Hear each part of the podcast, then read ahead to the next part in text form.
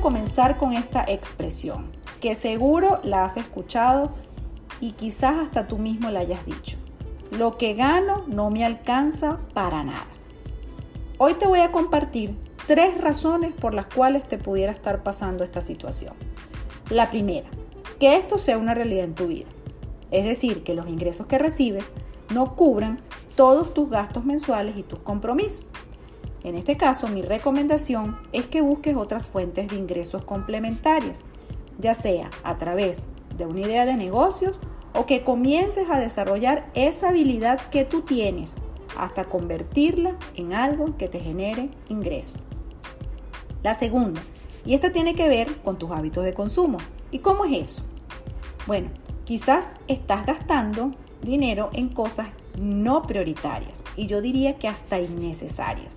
Por ejemplo, ¿cuántos han comprado esas máquinas para hacer ejercicio? Y al tiempo se convierten en el mejor perchero para colgar la ropa. ¿O cuántos se han dejado llevar por las ofertas y terminan comprando algo que no necesitan? Muchas veces la mentalidad de consumo nos gana y terminamos gastando el dinero en lo que no es. No gastes más de lo que tú recibes. Y tercera y última razón, no saber administrar el dinero. Esta es muy típica. No se llevan controles de cuánto dinero te ingresa mensual, en qué estás gastando diariamente. El 80% de las personas que asesoro me dicen que no le gustan los números, que no se la llevan bien con los números. Pero déjame decirte una buena noticia. Administrar se aprende.